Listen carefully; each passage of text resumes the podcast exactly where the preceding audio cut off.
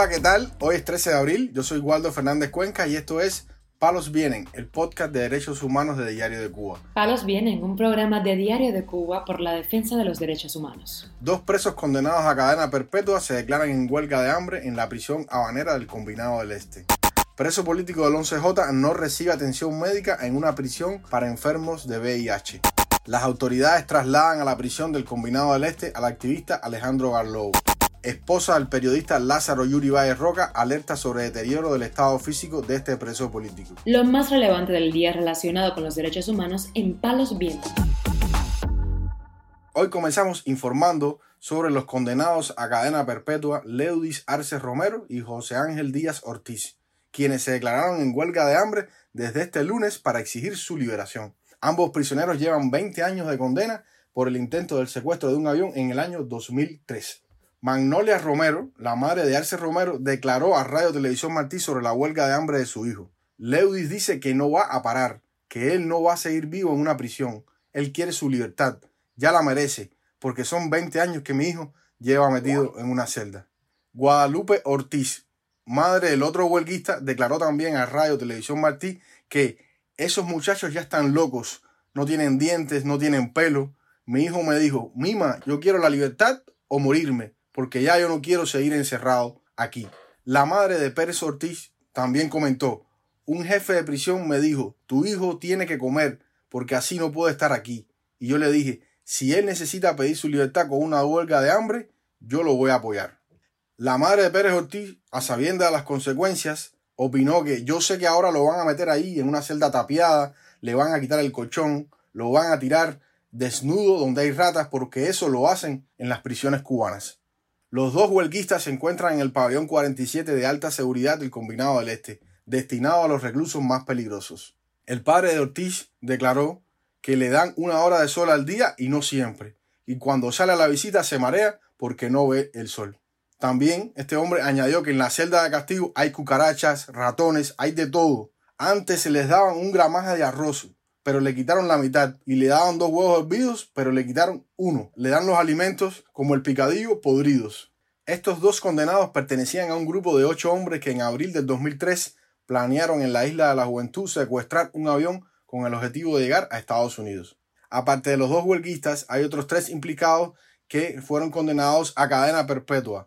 Ellos son Francisco Reyes Rodríguez, Lázaro Ávila Sierra y Jorge Luis Pérez Puentes. También existen otros tres encartados que recibieron condenas entre 20 y 30 años de cárcel. Ellos son Daviel Gainza Leiva, Fidel Francisco Rangel Sánchez y Bodani Zulueta Ramos, quienes en el 2011 fueron extraditados a España.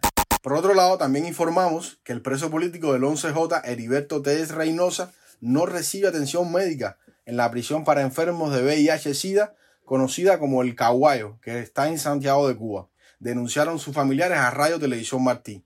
Escuchemos lo que dijo desde Guantánamo Virginia Telles sobre el estado de salud de su hermano. Mi hermano es cero positivo y está preso por el 11 de julio y lleva días con fiebre enfermo. El médico llega allí a la prisión, no entra al penal, se pasa el día sonciando porque tiene su saldo seguro y no lo han visto. Y entonces ya yo no puedo más porque estamos lejos de provincia a otra. Mi hermano está desnutrido, flaco, piel de kilo, lo tienen preso por gusto, por gritar libertad. Eso no es motivo para estar preso y para que le den golpe. Le echaron cuatro años y tres meses. Ya él no tiene la fiebre, pero hizo dos fiebres y es muy delicada la fiebre, tiene infección en los riñones. No hay alimentación, no le dan alimentación. El médico va, dice mi hermano que se pasó el lunes allí en la prisión, pero afuera, no entró. Si es una prisión de enfermo, yo pienso que aunque sea un día sí, un día no, le pasen visita. No le pasan visita, no entran a darle nada. Heriberto Tez Reynosa, de 55 años de edad, cumple una sentencia de cuatro años y tres meses por manifestarse el 11 de julio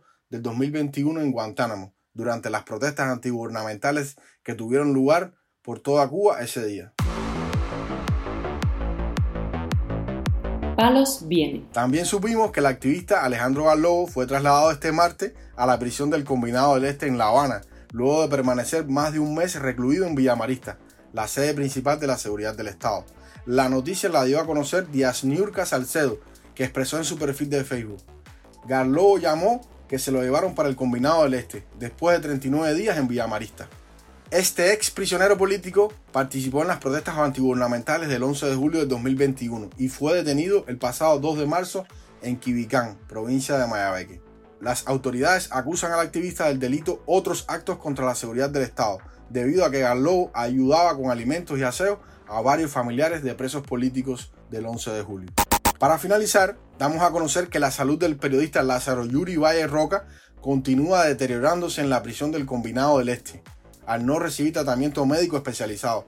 Ha denunciado a su esposa, Eralidi Frometa Polanco, a Radio Televisión Martí. Frometa Polanco declaró que lo vi que estaba más consumido y bien agudizado, como una persona, Dios me libre, que tuviera una enfermedad. Así lo vi yo, dijo Frometa Polanco. La esposa denunció que luego de la visita el sábado, el domingo Valle Roca amaneció con fiebre y que no se sabe ni la causa ni la consecuencia. Según las autoridades del penal, tienen afectaciones en los teléfonos de la cárcel, por lo que no podemos tener comunicación con nuestra familia, dijo Frometa Polanco. Este activista añadió que en el combinado se mantienen las condiciones infrahumanas para los reos, con mala alimentación y poca higiene. En el penal no tienen nada creado para los reclusos.